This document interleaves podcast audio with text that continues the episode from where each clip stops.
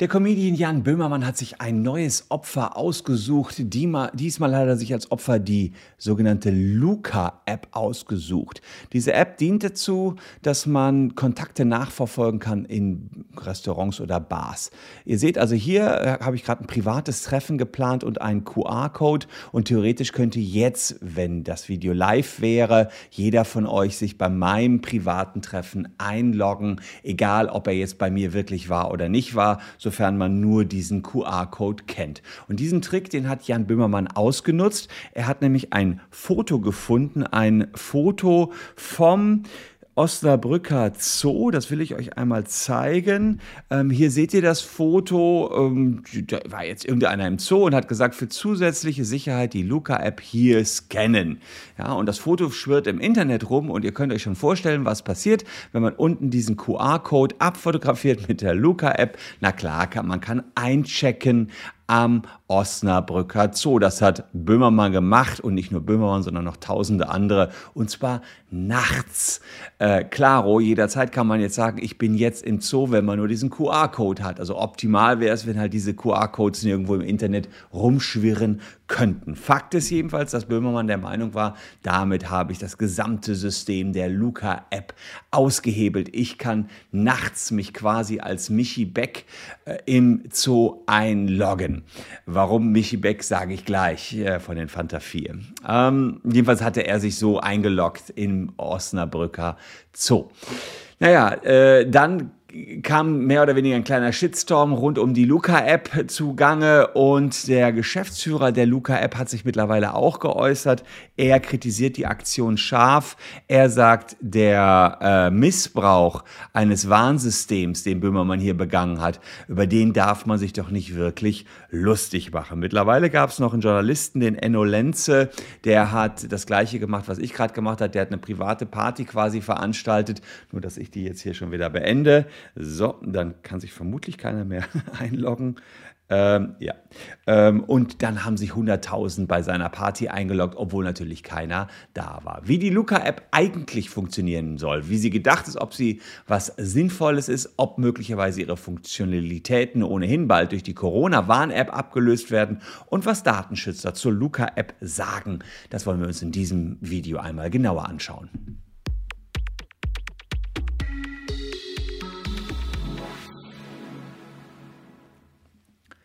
Hallo, ich bin Christian Solmecke, Rechtsanwalt und Partner der Kölner Medienrechtskanzlei Wildeborger und Solmecke. Und ja, seit geraumer Zeit begleiten wir euch hier durch die Corona-Pandemie und haben Rechtsfragen aller Couleur, die wir für euch beantworten. Also lasst ein Abo da, falls ihr auch in Zukunft up-to-date bleiben wollt. Und rechtlich gesehen, ja, kann man über die Luca-App natürlich streiten. Wir gehen gleich darauf ein, was die Kritik der Datenschützer ist und gehen zunächst mal zurück in den Sommer 2020. Erinnert ihr euch noch an diese Zettelwirtschaft vor jeder Kneipe, jedem Restaurant. Ich weiß es noch ganz genau. Hier in Köln sind wir schon mal, weil es bei uns in der Nähe ist, im Club Astoria. Das ist, da kann man draußen schön am Weiher sitzen und am Adenauer Weiher und in der Nähe des Kölner Stadions und musste dann immer so Papier ausfüllen, wenn man, also wirklich Zettel ausfüllen, wenn man da was essen oder auch nur einen Kölsch trinken gehen wollte. Problematisch ist, dass man sich sowieso schon dachte, naja, erstmal kann da sowieso jeder Mickey Maus eintragen. Überprüft haben die natürlich nicht, was man da eingetragen hat. Und zweitens landen diese Zettel doch nachher äh, eh irgendwie in so einer Riesenbox und kein Mensch kümmert sich mehr um diese Zettel. Hm, dachte sich äh, Fanta 4 Frontsänger Smudu, das muss doch besser gehen und er beteiligte sich zumindest als Werbepartner an einer Luca-App und die wurde auch fleißig gekauft. Bayern hat äh, schlappe 5,5 Millionen gegeben, Mecklenburg-Vorpommern 440.000 Euro für Lizenzen, um die Zettelwirtschaft zu beenden.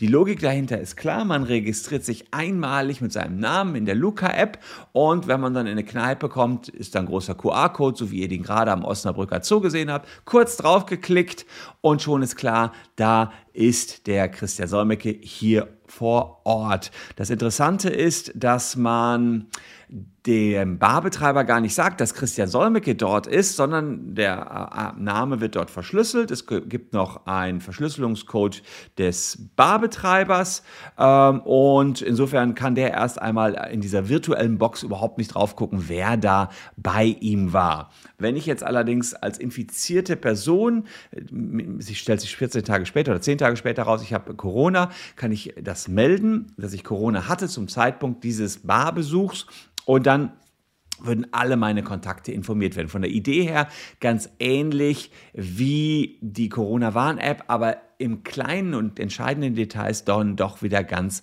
anders. Es ist nämlich so, dass es diesen QR-Code gibt und eine Seriennummer und anhand dieses QR-Codes, also wenn man ohne Smartphone das machen will. Also ich habe das jetzt mal auf dem Smartphone installiert und ansonsten könnt ihr das auch mit so einem Chip machen. Den könnt ihr euch wahrscheinlich kaufen, ja, oder einfach nur irgendwo draufdrucken auf ein Blatt Papier einmalig und registriert man sich einmal, dann muss man immer nur noch den QR-Code meinetwegen am Schlüsselanhänger haben und irgendwo vorhalten. Also das sind sozusagen die Ideen und ähm, diese, diese Verschlüsselung sorgt dafür, dass ihr erst einmal anonym seid. Naja, und dann ist es so, dass die Daten dem Gesundheitsamt erst dann gemeldet werden, wenn klar ist, dass ihr Corona hattet. Dann wird das Ganze entschlüsselt und eure Kontakte werden benachteiligt. Und jetzt gibt es allerdings Kritik, äh, weil Datenschützer erstens sagen, naja, dieses zentralistische System, das alles bei Luca, wenn auch verschlüsselt, gespeichert wird, birgt Gefahren. Zweitens, es wird gesagt, die Luca-App ist intransparent. Wir wissen gar nicht genau, was die da machen. Drittens, Urheberrechtsverletzungen waren auch immer Thema in Sachen Luca-App.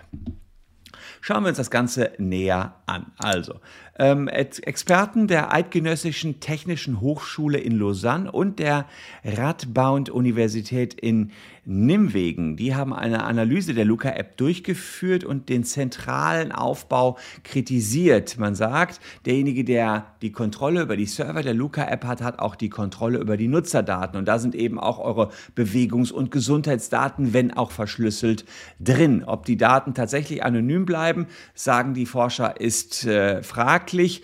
Alle Daten werden von Ende zu Ende verschlüsselt und nur im Infektionsfall sind sie vom Gesundheitsamt einsehbar, sagt der Sprecher der Luca-App Markus Bublitz.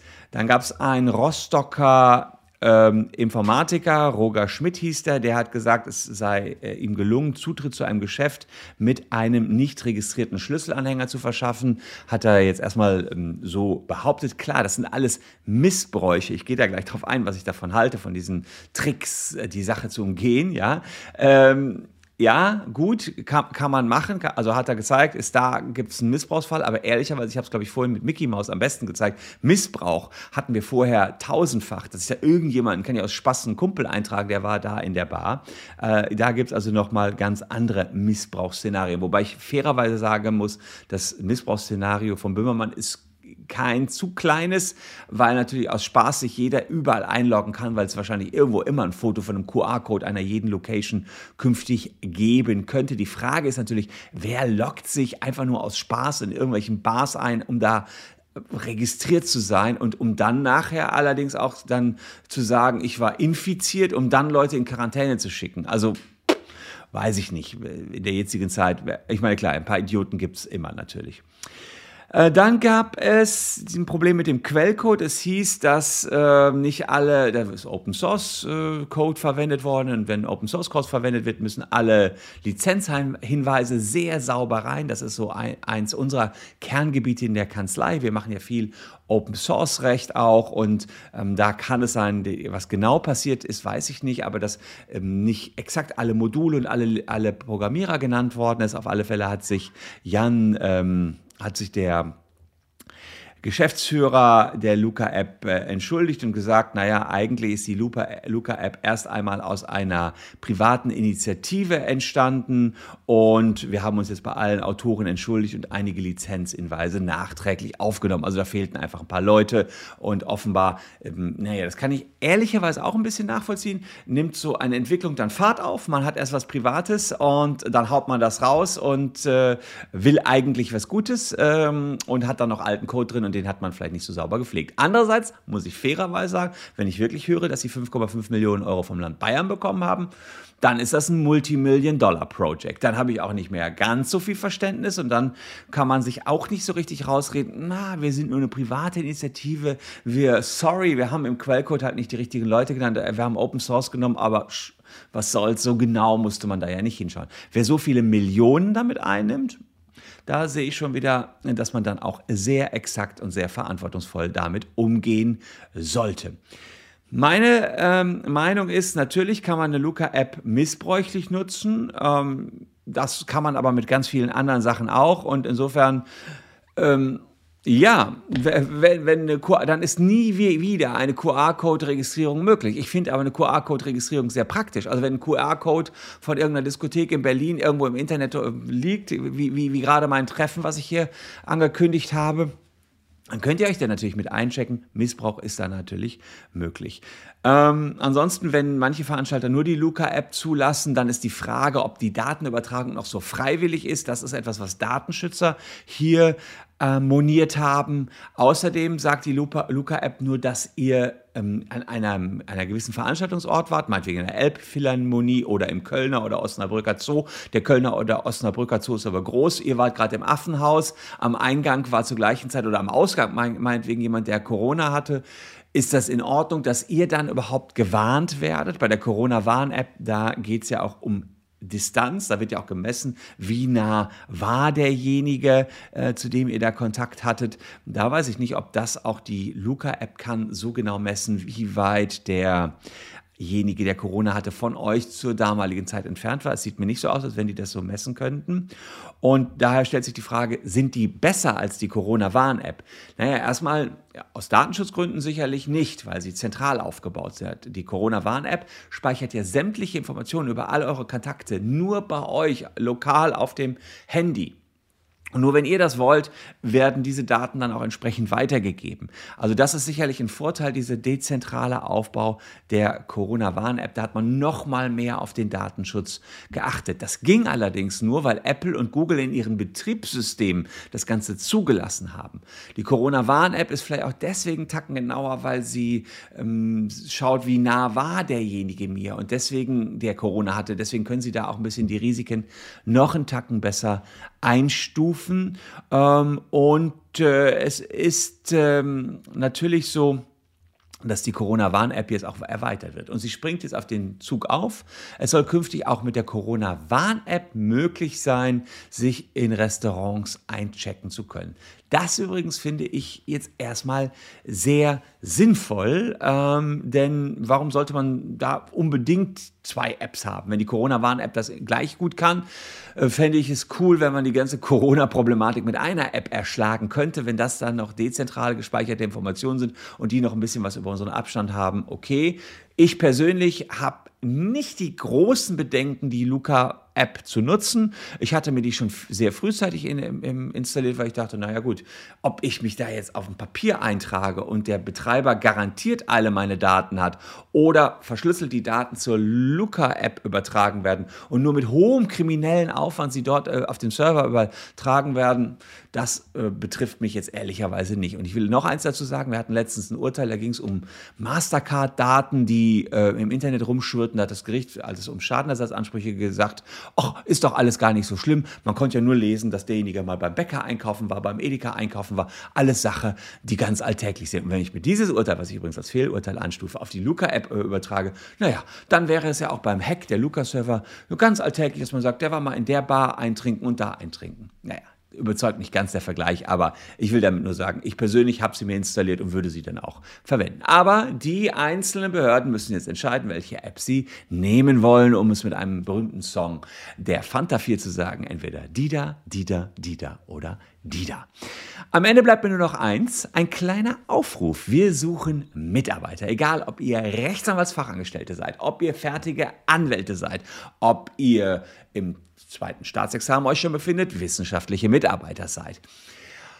All die Leute oder Referendare, die ausgebildet werden wollen, all die Leute suchen wir. Ähm, und wir haben hier unten drunter unsere Stellenangebote, Karriere und Jobs. Schaut gerne vorbei, wenn ihr bei WBS anfangen wollt. Karriere ähm, ist das Stichwort. WBS law.de slash karriere slash Hashtag Jobs. Da findet ihr unsere offenen Jobs. Würde mich freuen, wenn der eine oder andere, der uns gut findet und Bock hat und wo das Profil passt, sich bei uns bewirbt. Ich danke euch recht herzlich fürs Zuschauen.